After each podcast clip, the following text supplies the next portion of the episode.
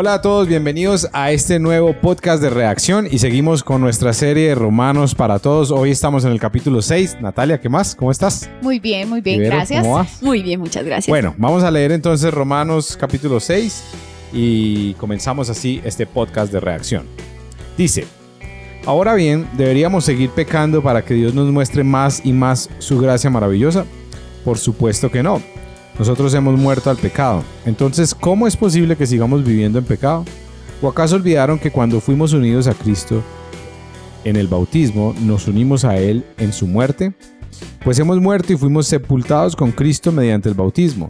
Y tal como Cristo fue levantado de los muertos por el poder glor- glorioso del Padre, ahora nosotros también podemos vivir una vida nueva.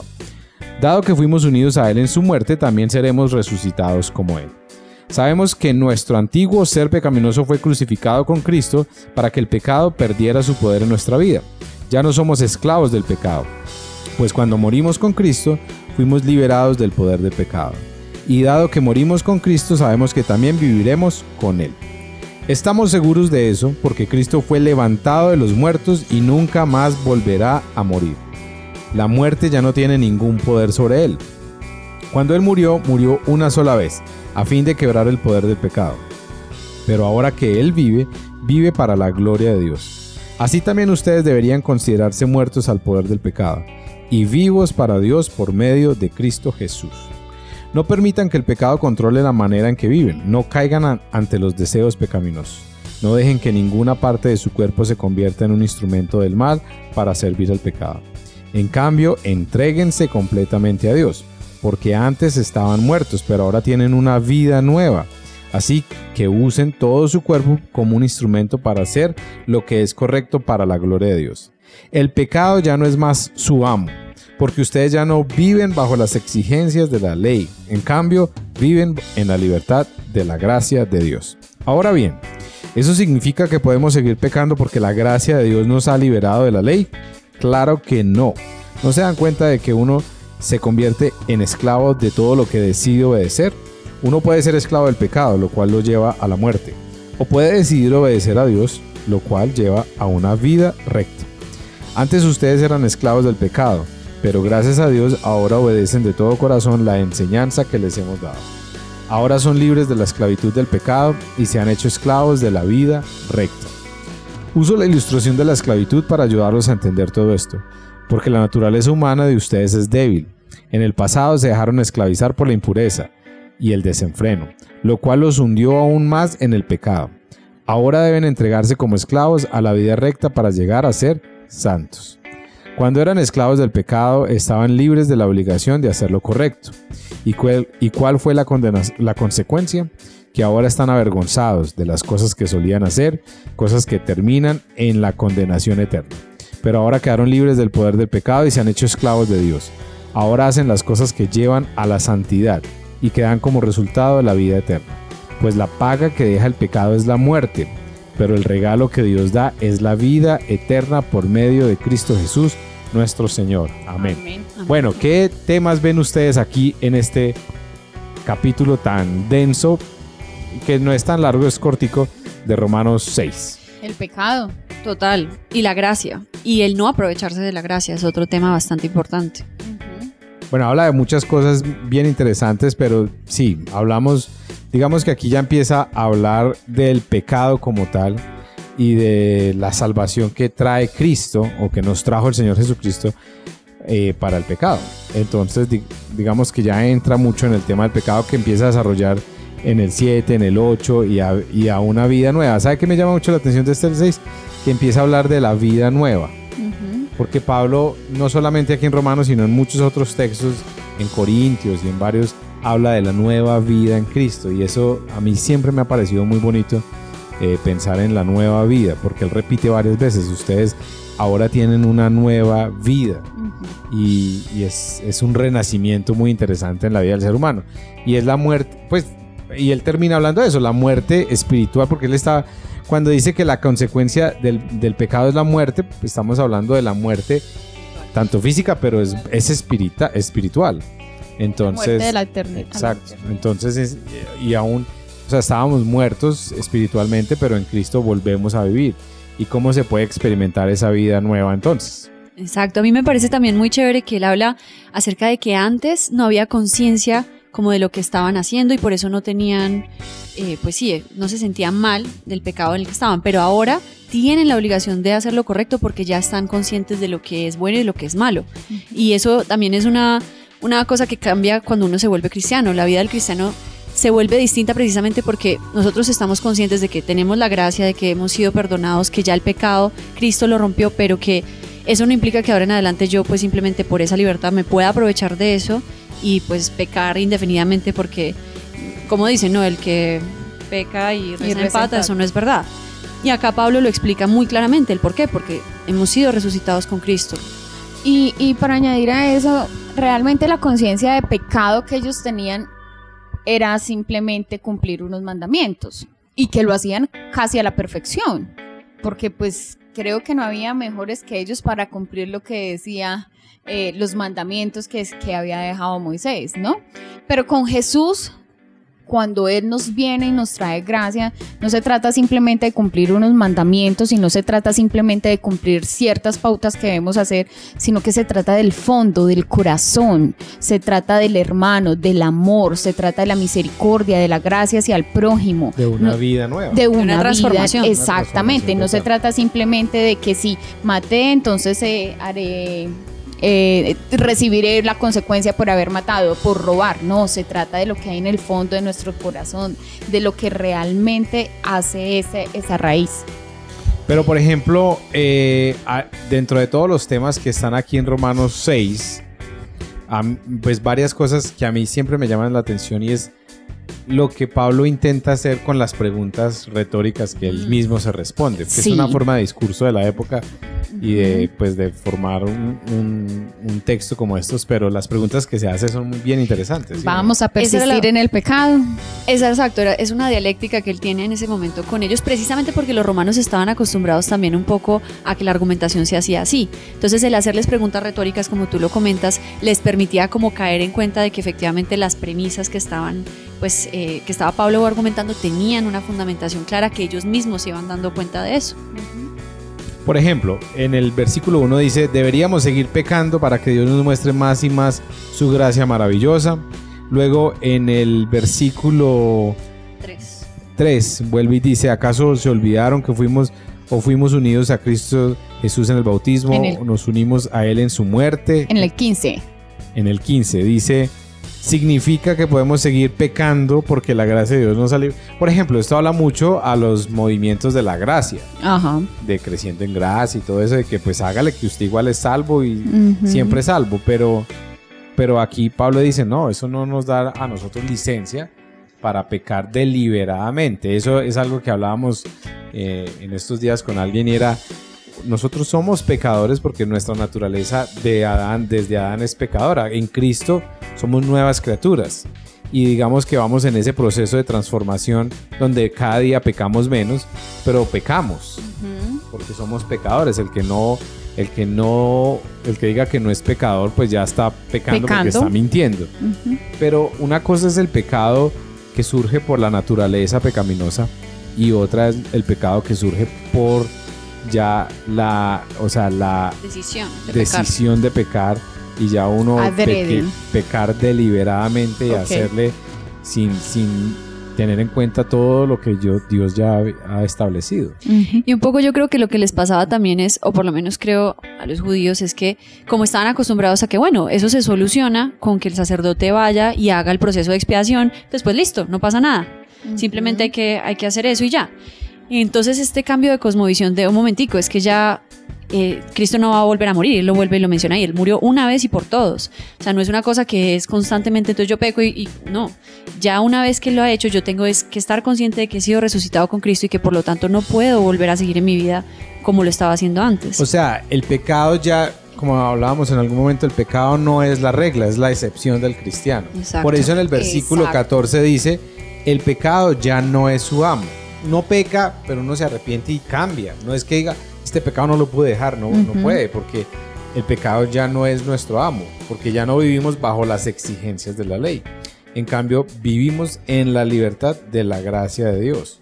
O sea que sí se puede decir obedecer a Dios, que es lo que Pablo está diciendo, por ejemplo, en el versículo 16. Ustedes pueden decir obedecer a Dios que lleva una vida recta.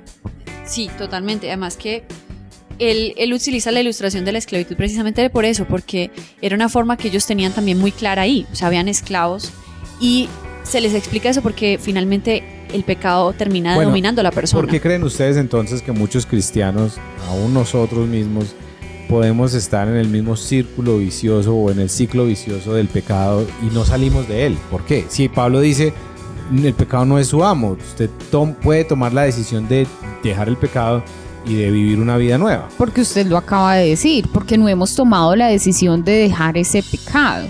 Porque yo creo que muchas veces mm, se ha convertido más en un estilo de vida y creo que muchas veces el pecado se ha convertido en algo que no, que nosotros ya no vemos mal y cuando ya no lo vemos mal entonces para nosotros no es pecado y cuando no es pecado entonces no tenemos, no tomamos la decisión de cambiarlo. Y yo sí pienso y soy clara en que realmente cuando uno toma la decisión de cambiar y uno le pide al Espíritu Santo, a Jesucristo que obra en su vida, que transforme, que le ayude a sacar ese pecado, eso sí puede pasar. Lo que pasa es que a nosotros no nos gusta esforzarnos para eso, no nos gusta decir no, no nos gusta eh, dejar esas cosas que nos satisfacen aunque sabemos que no están bien. E- esa es como mi opinión en cuanto a eso. Yo también creo que el problema que sucede con muchos cristianos que siguen pecando y luego pues ya conocen la gracia y todo, es que se dejan llevar mucho por la emoción. Yo creo que efectivamente por el sí. sentimiento, sí, y de que, ah, bueno, es- y, y sí, voy al domingo y todo el cuento, y es una emoción y todo eso, pero no hay un convencimiento real profundo que tiene que ver más allá de las emociones con, con sí, la parte racional, el estudio bíblico, por eso ayuda tanto. Cuando uno es consciente realmente a otro nivel, más allá de las emociones, eso le permite realmente al cristiano ser mucho Y más no efectivo hay y no volver una a uno relación con decir, Cristo. por ejemplo, de verdad es un verdadero cristiano si sigue pecando deliberadamente.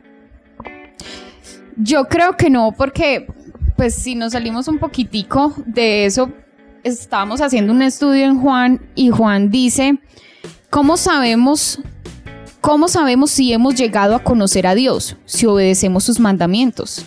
El que afirma lo conozco pero no obedece sus mandamientos es un mentiroso y no tiene la verdad. Pri- Primera de Juan 2, Totalmente. 3 al 4. Dice eso, o sea, yo pienso que realmente es muy difícil decir que yo conozco realmente a Cristo, es decir, soy cristiano, porque ser cristiano es conocer a Cristo y practicar lo que Cristo practicó, eh, pero realmente no le obedezco y realmente no escucho Eso su es, voz. eso es una paradoja porque eso es como usted decir, mire, pues es como decir yo amo mucho a mi esposa, le soy infiel, pero igual es que la amo mucho. Eso no O tiene sea, sentido. Eso no tiene Pues yo digo, no, no- y, y uno escucha eso, ¿no? Sí.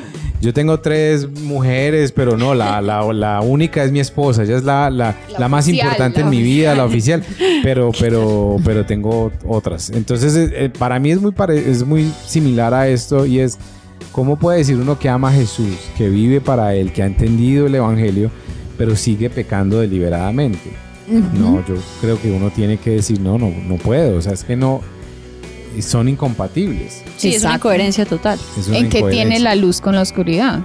Por eso, por eso Pablo en el versículo 18 dice, ahora son libre- libres de la esclavitud del pecado, porque la ley de alguna manera nos llevaba a vivir esclavos al pecado, de- porque nos mostraba el pecado y no podíamos salir de ahí, pero, pero dice, en Jesús ya ustedes pueden ser libera- liberados de esa esclavitud y ser esclavos de una vida recta. Entonces uno aquí piensa, muchos creen y aún uno, yo he escuchado a muchos cristianos decir, no, sí, pues ser cristiano no es ser perfecto. Y pues sí, uno comete muchos errores y, y no, ser cristiano no, no significa que uno no, que uno viva completamente una vida recta. Pero Pablo nos lleva a eso, dice, ustedes tienen que tener una vida recta. O sea, tienen que vivir rectamente. O entonces, ¿en qué nos diferenciamos de los que no son cristianos? ¿Qué podemos decir de diferente? Pues realmente Cristo nos lleva a que vivamos de una manera diferente. Y el objetivo de nosotros realmente es ser como Cristo. Ahí yo, a mí me surgió siempre una duda del tema y es que yo una vez escuché a alguien que decía es que nosotros somos santos pecadores y yo, ¿cómo así? ¿Cómo puede ser uno santo y pecador? Entonces me decía, sí, lo que pasa es que en este momento todavía estamos en un cuerpo que peca, no significa que pequemos deliberadamente, pero hemos sido santificados. ¿Ustedes qué piensan de eso? ¿Eso es verdad? ¿Sí se puede decir eso? Yo creo que nosotros somos pecadores que cada día pecamos menos y que cada día nos parecemos más a Cristo. Exacto. Pero cuando hablo, cuando hablo de pecado, pues sí, hablo de, de pecado en todo sentido porque es parte de la naturaleza, digamos, del estuche en el que estamos. Pero cada vez, por, por eso, por eso Pablo, por ejemplo, dice, empieza a usar un término muy interesante en el versículo 22, dice, ahora ustedes hacen las cosas que llevan a la santidad. Porque yo creo que nosotros tenemos un problema con estos conceptos de santidad y pecado, y es que los vemos por allá como muy etéreos, como por allá muy vagos. Inalcanzable, sí. Y, y Pablo lo pone en términos muy prácticos. Dice, ustedes hagan cosas que los lleven a la santidad. O sea, uno no ora, Señor, hazme santo. Señor, yo quiero vivir en santidad. No, uno qué tiene que hacer? Hacer. Actuar. Exacto. Eso es como hemos hablado, uno no puede ser generoso orando. Tiene que dar. Uno, Uno no no- puede ser justo pidiendo solamente En justicia. estos días leía una frase que me pareció interesante que decía, eh, espérese la busco porque decía algo que muy interesante pero se me olvidó. Qué bueno. Muy interesante, ¿no? No, pero decía algo como eh, tratar de vivir la vida o ganar experiencias sin, sin dificultades es como, como pensar en quitarse el hambre simplemente leyendo el menú. Ah, interesante, sí, obvio. Y es así, o sea, sí hay cosas que no simplemente se ganan es tomando la decisión. Dice, querer adquirir experiencia solo con la teoría es como querer quitarse el hambre leyendo el menú. Claro. Y hay, hay que tomar decisiones, hay que decir, no, yo no, no voy a hacer más esto, no voy a, eh, tengo que parar esto. Porque Pablo lo pone y me gusta mucho como lo dice. Dice,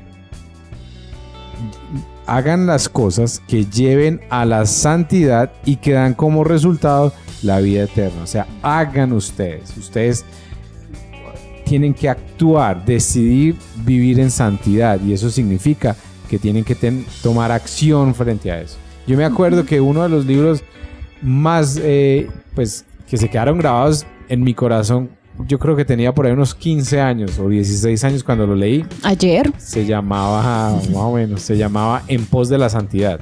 Un librito pequeñito. Y yo me acuerdo que lo leí, él decía algo muy importante. Man, edad yo lo leí, yo dije, él decía, es que el pecado es una decisión. Usted decide pecar. Sí. No puede ser algo espontáneo que, ay, pequé. No, usted decidió. Porque cuando pecamos, o sea, digamos, cuando yo robo, yo le robo el celular a, Velo- a Verónica, hace rato había pecado.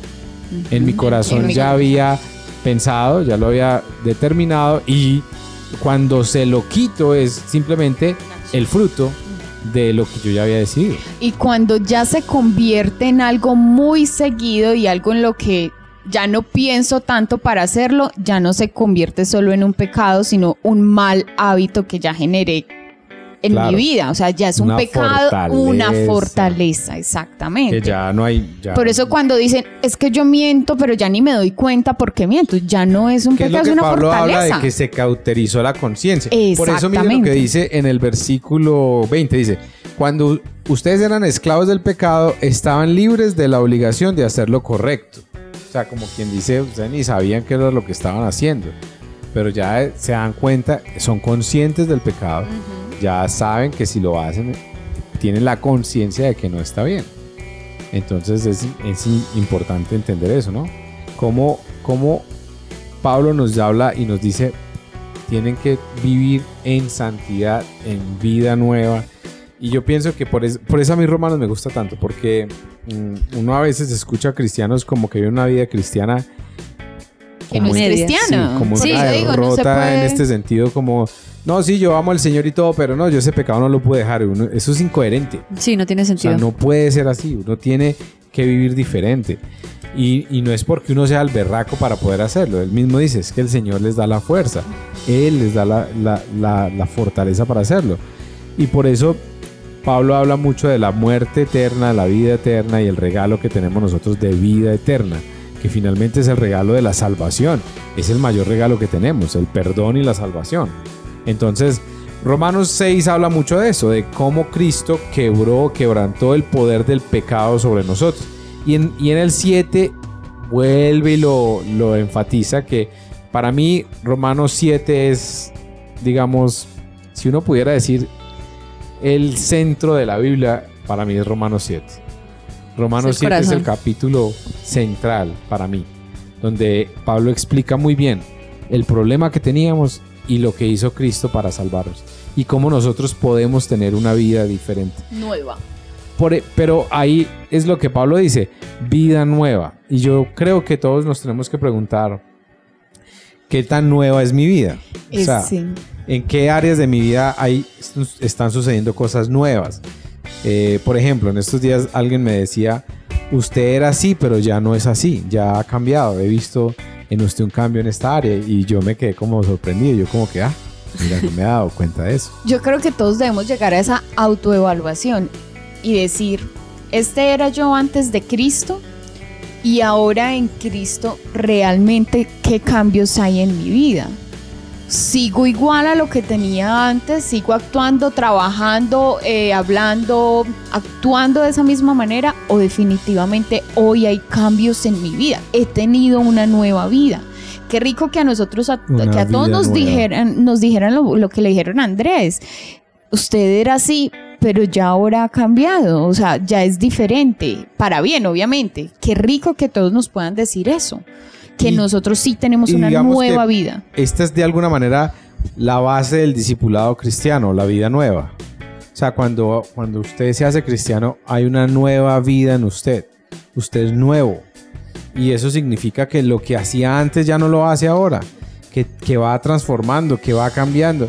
Que, que su forma de pensar es diferente, que su forma de actuar es diferente. Esa es la vida nueva del cristianismo. Totalmente. Y uno no puede simplemente, no sé, a mí me parece muy bueno también que esa transformación se vuelva nuestro tesimonio para evangelizar a otros. Que esa transformación que hizo Cristo de lo que éramos antes a lo que ahora somos va a ser efectivamente lo que va a servir para que otros también transformen su vida. Por eso, miren conceptos importantes que Pablo eh, habla en este, en este capítulo. Habla de la santidad, de ser santos, habla de vida eterna, habla de muerte, habla de libertad, habla de Nueva vida. pecado, de la nueva vida. O sea, Esclavos. está como muy integrado todo. Él dice, el pecado produce muerte, la, la obediencia a Dios produce vida y vida eterna. Y el creer en el Señor Jesús. O sea, no es solamente un tema de creer, porque por eso eh, en, la, en, el en el capítulo 5 él habla de, de la relación o la comparación entre Adán y Cristo. Y pareciese como que, bueno, Cristo hizo todo esto por nosotros. Entonces relajémonos. Y él comienza en el 6 diciendo, entonces esto nos da licencia para hacer lo que queremos. No. Antes tenemos que vivir conforme a esta nueva vida en, que está en nuestro interior. Entonces es bien, bien interesante todo lo que Pablo eh, empieza a desglosar acá. Y creo que comenzamos los capítulos más eh, carnudos de Romanos, que son el 7, el 8 y el 9, para poder, digamos, profundizar mucho más en este tema de la muerte, de la vida, de la ley, de la libertad, de la vida en el espíritu que el Señor nos promete. Y bueno, que este libro es, es un espectáculo, ¿sí o no? Totalmente. Y a todos ustedes que nos escuchan y que están conectados con nosotros en el podcast de Reacción, acuérdense que estamos en esta serie de Romanos para Todos y nos pueden escribir sus dudas, preguntas, comentarios, aún ideas para, para temáticas a todas las redes sociales, por todo eh, Reacción y pues estamos dispuestos a escucharlos, a mirar y a ver cómo podemos responder muchas de esas dudas. Así que bueno, Vero, Natalia, muchas gracias por este tiempo, por estar acá. Bendiciones. Gracias. Chao. Gracias a ustedes. Chao. Chao.